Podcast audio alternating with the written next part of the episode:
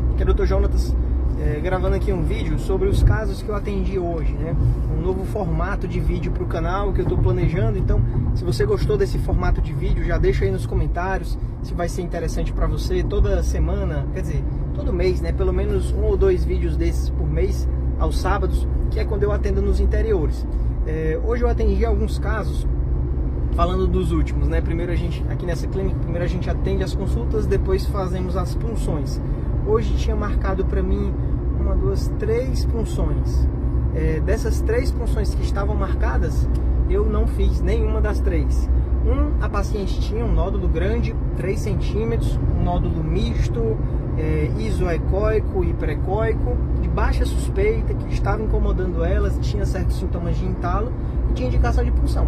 Porém, conversando com a paciente, a gente vê que a tireoide não era o maior dos problemas. Paciente com histórico de hipertensão arterial, tomando três remédios, uma senhora de 44 anos, que mesmo tomando esses três remédios, tinha episódios em que a pressão ia para 20 por 11, ia bater na emergência, com histórico de sangramento nasal, grande quantidade de sangramento nasal, epistaxe, que pode estar relacionado ou não com essa pressão arterial, né, mas pode ser um problema próprio do nariz. Então, esses problemas são problemas sérios que inclusive podem matar muito mais do que a tireoide, do que esse nódulozinho de aspecto benigno. Né? Então, qual foi a conduta? A conduta, a gente mediu a pressão antes de iniciar a punção e estava lá 15 por 10. Então, o exame de punção é um exame seguro, só que é arriscado você fazer esse procedimento, furar a tireoide, né, com a paciente com a pressão muito alta. Né? Existe o risco de ter um hematoma após a punção, esse hematoma crescer, se expandir comprimir a traqueia, causar insuficiência respiratória, o paciente não conseguir respirar, né? Então é algo muito raro, mas que pode acontecer. Comigo nunca aconteceu e eu espero que nunca aconteça, né? Então a gente não fica é, se arriscando à toa, né? Já que é um caso tranquilo e a paciente tem um problema muito mais sério, orientei que ela procurasse um cardiologista para tratar essa pressão alta. Além do cardiologista, procurar um nutricionista. Às vezes a pessoa que é hipertenso se alimenta de alguns alimentos que têm uma quantidade muito grande de sódio e a pessoa nem sabe disso. Por exemplo, linguiça, bacon, esses alimentos ultraprocessados, azeitona, nisso miojo, macarrão instantâneo, tudo isso tem muito sódio e pode fazer a pressão subir, né? E às vezes a pessoa ingere e nem sabe. Então, o mais importante, tratar essa pressão arterial, né? a hipertensão arterial é uma doença muito séria, mata muito mais do que câncer de tireoide, ela causa é, um risco aumentado para infarto, um risco aumentado para AVC, coloca os rins em sobrecarga, é uma das principais causas de insuficiência renal. Então o paciente vem com um problema, a gente precisa sondar os outros problemas né, para não cometer iatrogenias. Né? É, a outra paciente para punção era uma moça jovem, 22 anos, que abriu o quadro com hipertireoidismo e depois desenvolveu hipotireoidismo, mas que a família não sabia a causa, não tinha exames para mostrar qual foi a causa desse problema. Provavelmente ela teve tireoidite de Hashimoto, né? Esse comportamento, o hipertireoidismo resolveu muito rápido com o tapazol, não precisou de iodo nem nada. E aí veio para mim com a solicitação de fazer a punção, né? Eu avaliei e para zero surpresa da minha parte, não tinha nenhum nódulo. Todas as imagens encontradas em outro ultrassom que, era que ela fez eram o que a gente chama de pseudonódulos. O paciente que tem doença autoimune da tireoide, né, tireoidite de Hashimoto, doença de Graves, inflamação crônica da tireoide que acaba alterando os hormônios, a tireoide ela fica com a textura heterogênea e às vezes o médico ao fazer ultrassom pode encontrar imagens que parecem nódulos, mas não são, né? é só a tireoide toda irregular. A tireoide normal, no ultrassom ela é toda lisinha e essa ela era toda irregular. Parecia tipo uma pedra de mármore, um granito, um granito com muita, muita granulação, né? E aí quando você olhava em certos ângulos parecia ter nódulo. A conduta desses casos é só acompanhar. Em geral, a tireoide é, nessas doenças ela tem uma tendência a evoluir, ela vai atrofiando, né? Então a preocupação é bem baixa, mas é importante acompanhar com ultrassom porque às vezes pode sim, né, é, ter um nódulo e ser um câncer. Mas nas imagens que eu vi dessa paciente não tinha, então não fiz a punção. E a terceira paciente era uma paciente jovem também, com muita ansiedade, com muita insônia, de tanta preocupação, sentindo sintomas vagos de dores no corpo, é, com compulsão alimentar por conta da ansiedade, comendo muito, engordando. Então, um paciente assim, com muita ansiedade, a gente tem que se preocupar porque a ansiedade é uma doença séria. Né? Existe um, um problema chamado transtorno de ansiedade generalizado. O paciente com transtorno de ansiedade generalizada é uma pessoa que está passando por um momento de dificuldade que a causa nem sempre é aparente, às vezes é um, alguma coisa que está lá no subconsciente, às vezes até um nódulo na tireoide, um câncer de tireoide pode desencadear esse excesso de preocupação. A pessoa fica constantemente é, em estado de alerta, né? fica com os nervos à flor da pele, às vezes começa a ter somatização, a mente tão preocupada que traz sintomas físicos essa, esse transtorno de ansiedade generalizada, se não for tratado, em algumas pessoas pode progredir para depressão. Depressão é uma doença séria que a pessoa perde completamente o prazer de viver, a pessoa não sai do quarto, a pessoa não consegue resolver nenhum problema, ela às vezes é, pode até pensar em se matar. Então é uma doença muito séria. E todo paciente com ansiedade precisa procurar ajuda. Às vezes a pessoa não quer procurar ajuda, mas os familiares precisam reconhecer isso, entender que às vezes a pessoa está passando por uma dificuldade mesmo, né? E foi nesse caso, né? O paciente veio com um nódulo para fazer a punção. O nódulo dela até tinha uma indicação de punção questionável. Era um nódulo hipoecóico bem no meio da tireoide, de 1,2, 1,3 centímetros. Parecia assim, de intermediário para baixo risco, né? Mas tinha um pontinho branco dele que estava mais para uma macrocalcificação, era quase uma linha branca. Então pode ser que esse nódulo seja alguma coisa, pode não ser. Como é, ele tinha uma margem de segurança, na minha opinião, mais prudente seria o quê? Primeiro trata a ansiedade, começa um medicamento para controlar a ansiedade, começa uma academia, um exercício, controla a dieta, toma de volta as rédeas da vida e depois repete o ultrassom e vê se esse nódulo progrediu ou não, se teve qualquer sinal de crescimento. Isso, na maioria dos casos, é algo que faz muito sentido, porque ela já deve estar com esse nódulo há muito tempo, né? Então, é, resumindo, das três pacientes que vieram para a punção, é, acabei não fazendo nenhuma das três, isso é uma rotina aqui comigo. É, mas teve um paciente que veio para consulta e esse eu acabei indicando a punção e ele fez a punção comigo. Também foi um caso interessante de hoje. Um paciente jovem, né, na minha idade, 32 anos, que de uma hora para outra notou um caroço no pescoço e associado a esse caroço no pescoço apresentava entalo, dificuldade de engolir, né? o nódulo móvel, né? É, aqui esse bicho fazendo barulho. E aí é, chegou a procurar uma emergência. Na emergência, eu achei curioso essa mensagem, essa, essa, essa resposta dele. Disse, na emergência, a doutora disse que era um divertículo de Zenker. Divertículo de Zenker é uma patologia do esôfago em que há uma fragilidade da parede do esôfago e ele forma um divertículo, tipo uma bolsinha né, de mucosa que pode acumular alimento e realmente ele pode aparecer no pescoço, mas em geral aparece em pessoas muito idosas, né, 70, 80 anos. Um paciente de 32 anos, a primeira hipótese nunca é divertículo de Zenker, né? E aí, é, na verdade, para esse caso, pela localização, ela é mais lateral no lobo direito, né?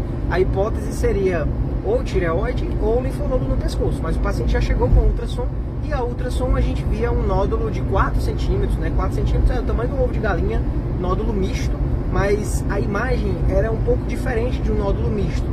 O primeiro que não tinha nenhuma vascularização da parte sólida desse nódulo misto, ele todo era um nódulo grande, todo sem nenhuma vascularização dentro do nódulo, só nas bordas, e a parte interna, a parte sólida, parecia mudar de posição, como se fosse um líquido espesso. Em alguma das imagens dava para ver até o nível, como se o paciente deitado no exame era preto em cima, como o líquido mais claro, né? E embaixo a parte cinza, né? Muito interessante.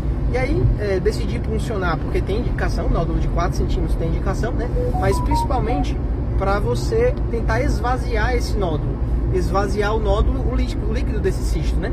E aí funcionei e quando comecei a aspirar o líquido, tanto saiu o líquido como saiu a parte sólida e o nódulo desapareceu. Então é algo que é, é muito bom para esse paciente com um nódulo de 4 centímetros, ele teria a indicação até de fazer cirurgia, né?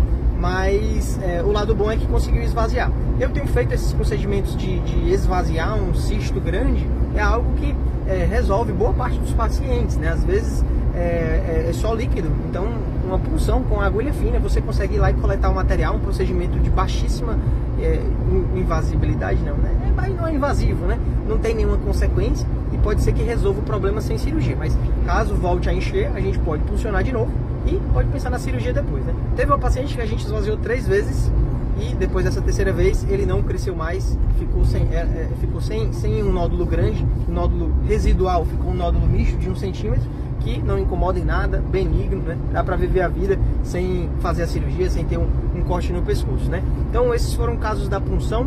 É, Eu não sei se o microfone está ficando legal, né? Eu estou gravando aqui falando de celular, eu espero que tenha ficado legal. Se ficou legal, eu vou postar, né? E se você gostou desse vídeo, já curte aí, conta um pouco sobre o seu caso, que tipo de vídeo te interessa mais aqui no canal. É, de outros casos interessantes que eu peguei hoje, é, um dos casos um, o primeiro do dia, um, um senhor de idade que ele tinha 60, 50, 60 anos, já há três anos fez uma gastrectomia total, tirou todo o estômago por conta de um câncer de estômago e esse senhor, antes do tratamento do câncer de estômago, já havia sido diagnosticado com hipotireoidismo e já usava a medicação, né, a reposição de levotiroxina. Só que os sintomas que ele apresentava, ele achava que era por conta do câncer. E aí, depois do tratamento do câncer, ele abandonou o tratamento. E hoje, três anos após, a qualidade de vida dele foi lá para baixo. Algo interessante nesse paciente, né? É quando ele começou a contar a história, eu já percebi que o problema provavelmente era hipotireoidismo porque eu já vi em pacientes que têm exames tão alterados quanto ele, uma lentificação da fala. É como se o paciente falasse quase em câmera lenta. A pessoa fala muito devagar e além disso, ele, ele e a filha, né, acompanhante, quer dizer, se queixaram também de esquecimento, de falta de concentração, mal-estar geral, né, muita falta de coragem. Então, quando ele me mostrou o exame, está dado o diagnóstico. TSH acima de 50, né? um TSH muito alto, né? É, e o T4 livre 0,4. Então, dado um diagnóstico bem fácil de hipotireoidismo, a tireoide parou de funcionar de vez, né? E aí, é, so, a medicação já na dose de 100, a dose de pacientes que não tem mais a tireoide, só que esse paciente tem essa peculiaridade, né? Ele não tem o estômago, então pode ser que tenha uma dificuldade em ajustar a dose porque ele não tem estômago. É, algo interessante, eu perguntei para ele, né, como é que ele comia hoje em dia, se ele conseguia comer um prato grande de comida por não ter estômago. O estômago é um órgão que ajuda nessa, nas, entre as refeições, ele armazena o alimento entre as refeições, então é por isso que você consegue comer uma quantidade considerável de comida, porque a comida fica lá no estômago e depois vai sendo liberada aos poucos para o duodeno. Esse paciente não tinha estômago, né, fez a gastrectomia total. Então ele, no começo, nos primeiros dias após a cirurgia, ele só conseguia comer 50 ml, né? Uma quantidade de nada, um copinho de café, né? E isso foi aumentando aos poucos e hoje em dia ele come normalmente, a quantidade normal. O único cuidado nesses pacientes é ter que repor a vitamina B12, porque o fator intrínseco é produzido no estômago e ajuda na absorção da vitamina B12. Ele não tem mais estômago, mas talvez tenha dificuldade com o hormônio. Se tiver dificuldade, a gente aumenta a dose e no final vai dar tudo certo. Né? O importante é a pessoa se cuidar, né? E ele vai sair dessa, desse hipotireoidismo muito intenso, né? É, o que mais de casos que eu atendi hoje? É, tem tanta gente, né? Atendi muita gente hoje. Mas falei muitos casos interessantes aqui. Eu atendi uma paciente que eu operei, já está com dois meses era um bócio multinodular, uma tireoide grande, causando vários sintomas de entalo. É, havia punção benigna, mas um dos nódulos não era muito bonito. Na hora da cirurgia foi tudo tranquilo, um dos nódulos era durinho, a palpação, talvez até pensei que fosse no final na biópsia. Descobri um microcarcinoma nessa paciente, mas no final, graças a Deus, veio tudo benigno e hoje a dose da medicação que foi iniciada após a cirurgia, a dose do Puran foi a dose de 100 e no TSH estava 0,2, estava excelente, né? Cálcio também excelente, tomando apenas um comprimido de cálcio. A única queixa dessa paciente era uma cefaleia, uma dor de cabeça que talvez não tivesse mais nenhuma relação com a cirurgia, já que com a cirurgia estava tudo indo bem. É, a cefaleia mais comum, a dor de cabeça mais comum que nós temos é a cefaleia tensional. É um tipo de dor de cabeça que ela vem aqui na testa e aqui na nuca. Ela nem sempre é uma dor, é uma sensação de peso, uma sensação cansada e ela é muito comum, né? Geralmente é como se fosse um sinal amarelo, né? O seu corpo está lhe dando sinais de que alguma coisa não está bem.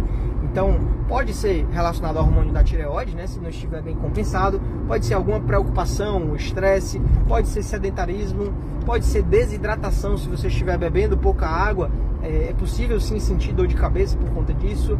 Pode ser é, problemas relacionados à visão.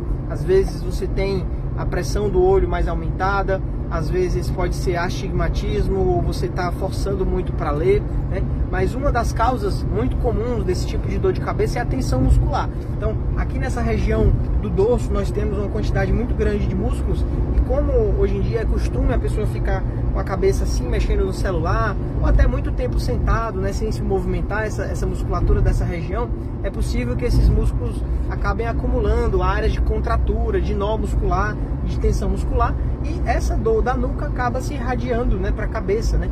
Então, o tratamento às vezes envolve o uso de relaxantes musculares para aliviar essa tensão muscular. Claro que isso é só para tirar da crise, né? É importante a pessoa fazer exercícios de musculação, fazer é, academia, zumba, alguma dança, natação, hidroginástica, porque à medida que a gente vai envelhecendo, a gente começa a perder massa muscular. E se você é totalmente sedentário, você não está cuidando da sua saúde.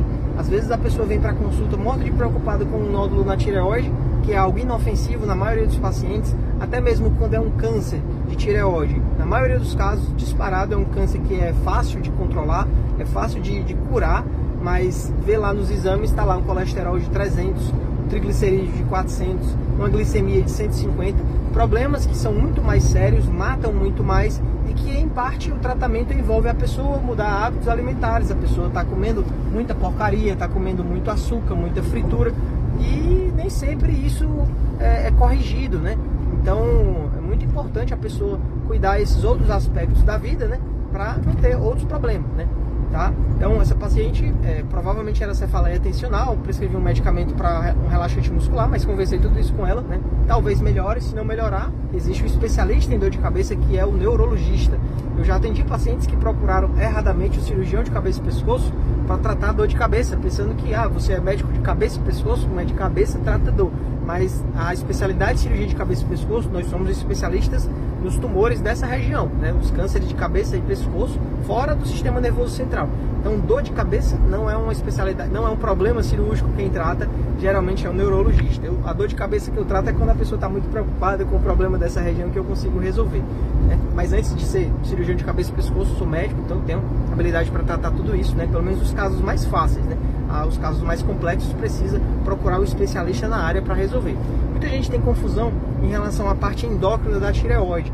Eu, eu já tive até a honra de receber paciente encaminhado de endocrinologista para eu tratar a parte endócrina da tireoide. Muito interessante isso, porque no passado, né, todo o cirurgião encaminhava o paciente para o endocrinologista, como se ele só operasse e mandasse para o endócrino.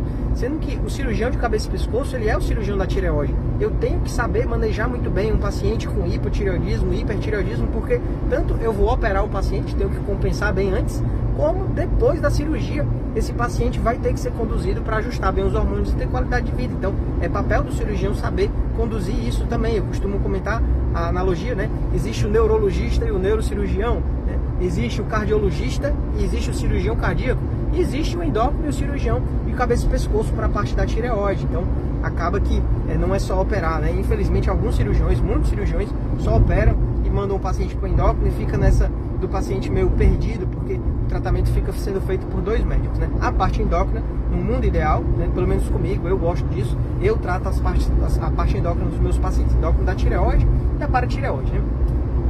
É, outro caso interessante que eu atendi hoje, lembrei agora, foi um senhor de idade, 76 anos, com vários nódulos na tireoide, uma tireoide toda heterogênea, né? É, não chegava a ser um bócio multinodular, porque a tireoide não era grande, mas havia vários nódulos mistos e isoecóicos de aspecto benigno. E assim, é, depois de certa idade, quando a pessoa já tem alguns problemas de saúde, um nódulo na tireoide, né, sabendo que na maioria da população é, é, algo que você encontra no ultrassom, um nódulo na tireoide não é algo preocupante, é algo muito comum.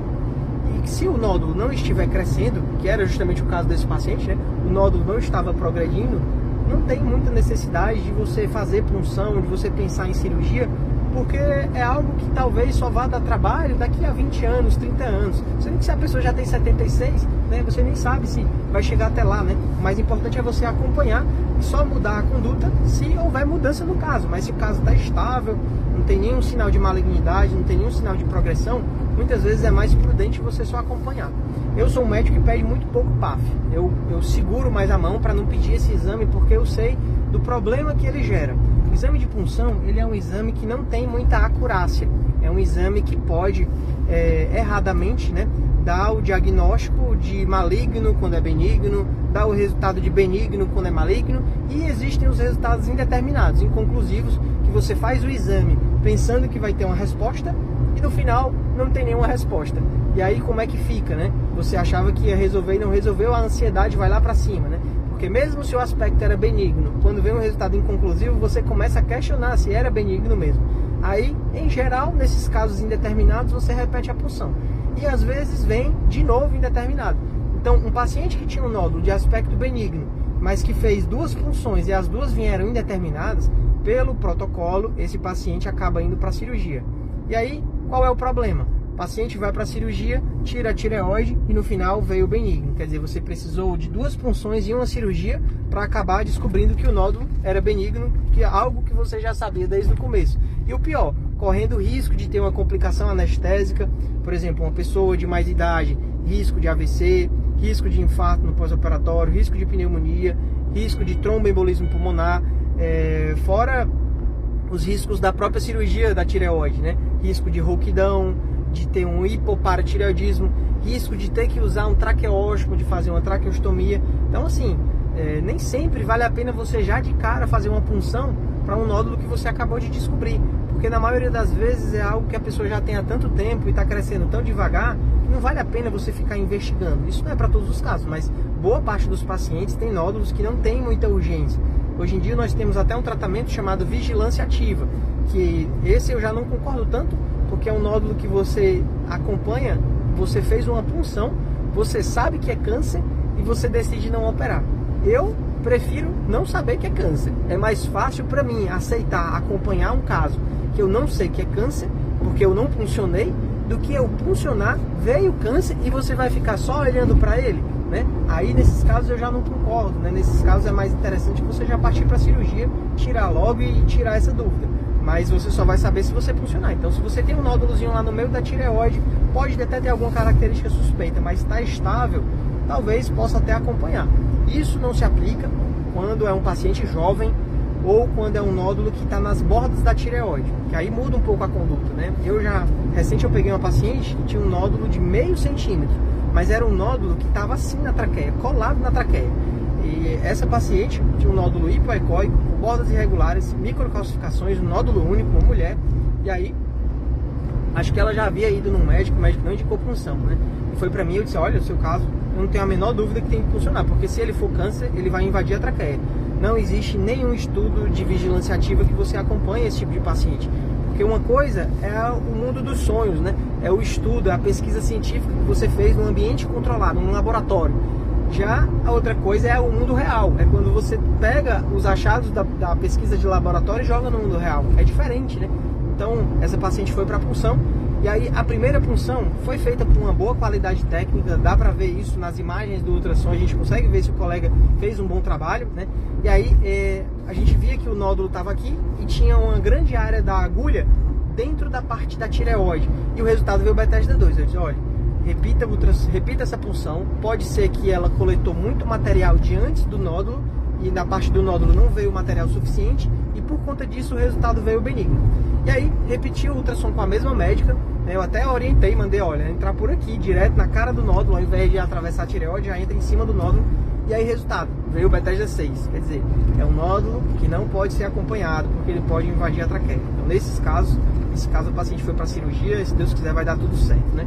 Paciente de consulta online de outro estado, eu atendo muitos pacientes de outros estados, é, eu acho que ajuda bastante, né? Às vezes o paciente vai no médico, a consulta é muito rápida, então muitos pacientes para atender, não dá tempo de perguntar tudo, e o paciente sai lá cheio de dúvidas eu comecei a gravar o meu canal porque eu queria ajudar os meus pacientes. A minha ideia original era assim, o paciente terminava o atendimento, olha, tá aqui o meu cartãozinho, acesse esse site aqui, é o meu, meu YouTube, e lá você vai ter vídeos falando sobre isso que eu falei na consulta, para você assistir com calma, com a sua família, compartilhar, né? Só que o canal cresceu demais, né? Agora eu tenho pessoas que me seguem do mundo todo e acaba ajudando outras pessoas.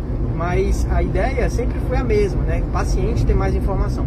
Eu acho que o maior é, beneficiado do meu canal são os pacientes. O paciente ele precisa entender o próprio problema para poder enfrentar de cabeça erguida e não se desesperar, porque a maioria dos casos tem jeito. Infelizmente, é, alguns pacientes são muito ansiosos né, e pensam muito no pior, e às vezes o médico não avalia bem o caso antes de indicar o tratamento, não trata a parte da saúde mental, ou é, passa para outro médico e acaba que o paciente não vai. Então, às vezes, o paciente opera depois da cirurgia ele nunca se recupera. O paciente fica com a sensação de que perdeu a tireoide, que nunca mais foi o mesmo, que está engordando, que não consegue se concentrar. Mas quando você vai analisar a fundo, problema não é a tireoide. Esses dias eu atendi uma paciente na consulta online, interessante esse caso.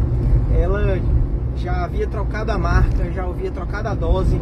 Uma paciente que tinha hipotireoidismo há 10 anos, né? 10 anos, a pessoa meio que se acostuma com a doença, né? geralmente é muito tranquilo.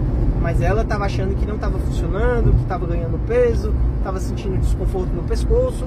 E aí, quando me mostrou os exames, os exames completamente normais, né?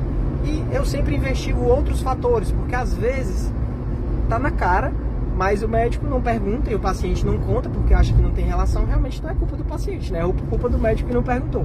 Então, a nossa medicina hoje em dia é muito baseada em exames, é tudo muito é, é, pedir exame e passar remédio. Tá aqui os seus exames, tá aqui o remédio, vai embora entre o próximo. Então, é tudo muito rápido.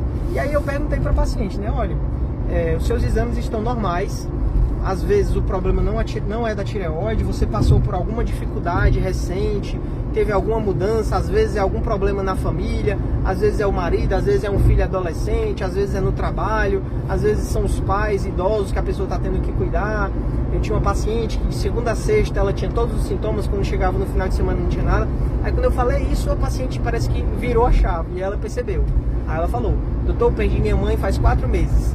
Desde então nunca mais fui a mesma, fui muito abalada, foi muito difícil para mim. Aí quer dizer, algo bem óbvio né? O motivo de todos os sintomas era um problema relacionado a essa parte emocional, né? A saúde mental, né? Com esse problema, com essa perda da mãe, ela parou de se exercitar, mudou a alimentação, acabou ganhando peso e tudo isso vem em consequência, né? Então é, é muito comum, eu vejo na, na, internet, e é interessante que eu vejo mais no Facebook do que no YouTube ou no Instagram. Os comentários do Facebook são de pessoas que não estão, não estão satisfeitas com o tratamento. Às vezes o paciente é, vai para ortomolecular, vai para médico integrativo, toma T3, toma Lugol, toma tireoide dissecada e nada disso funciona. Não funciona por quê? Porque o problema não é a tireoide. A pessoa está tratando o diagnóstico, o problema errado, né? Você está usando uma ferramenta que nem sequer funciona para um problema que não é o problema. Então, é, às vezes eu noto que falta muito isso, né? esse conhecimento de clínica médica, de anamnese, você saber colher uma história, conversar com o paciente, escutar o paciente, explicar ao paciente. A medicina hoje em dia está tudo muito rápida, é tudo muito já está decidido. Está aqui, pega esses exames, faça esse tratamento e pronto, você vai ficar bom. Mas você não escuta. Se você não escuta o doente, se você não explica, se você não educa o paciente no final, será que vai funcionar o seu tratamento, né? Então, conversei demais, pessoal. Tô vendo aqui 27 minutos. Eu acho que ficou um vídeo bom, né? Eu ainda não ouvi o áudio. Eu espero que tenha ficado legal. Se você gostou, já clique em gostei. Deixa aí o comentário. Compartilha aí com outras pessoas que você é, conhece, que tem doenças da tireoide. Um ponto importante, pessoal, é que às vezes a pessoa não tem, não está precisando daquela informação naquela hora. Mas você nunca sabe quando você vai adoecer. Então, às vezes, é importante a pessoa assistir um vídeo sobre um tema médico, mesmo sem estar doente porque pode ser que alguém próximo a ela esteja precisando, às vezes basta uma informação assim, né, para mudar, né, para a pessoa começar a enxergar realmente os problemas de saúde e se cuidar. É, a gente tem hoje em dia conhecimento para saber o que fazer para viver mais e com mais qualidade. Mas por que, é que a gente não aplica? Né? A informação está toda aí. Qual é a informação? Você precisa se exercitar, você precisa fazer a atividade aeróbica, precisa fazer musculação, precisa cortar o sal, o açúcar e a gordura, é, precisa dormir bem, precisa ter é, uma tranquilidade, cuidar da saúde mental, tudo isso. Fazendo tudo isso, tratando problemas como hipertensão arterial, diabetes, colesterol, provavelmente você vai ganhar muitos anos de vida. E isso, infelizmente, a gente não vê. Eu incentivo todos os meus pacientes a se exercitar porque é meio que uma fonte da juventude. Você ganhar músculo, você se exercitar, é algo muito benéfico para a sua saúde em todos os quesitos.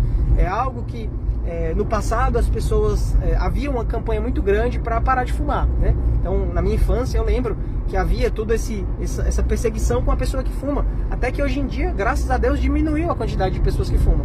Mas hoje em dia a gente não vê a mesma campanha né, para você ir atrás das pessoas que estão sedentárias, obesas e que comem muito açúcar, muito doce. Esses três hábitos, né, o sedentarismo, a obesidade e o açúcar, é o novo cigarro. Se você continuar nesses hábitos, você vai ter mais câncer e você vai ter mais doença cardiovascular. Então, eu faço a minha parte. Eu malho 5 e meia da manhã, eu corro todo dia à tarde, quase todo dia com a Leia. Então, atividade duas vezes ao dia e é porque eu tenho uma agenda super corrida, né? Qual é a sua desculpa? O que é que você faz, né? Pra, pra, por que, que você não faz, né? Arranje um tempo, acorda mais cedo, vai dormir mais tarde, mas não fique parado. Se parar, enferruja. Se parar, cai. É isso aí, pessoal. Até o próximo vídeo. Valeu!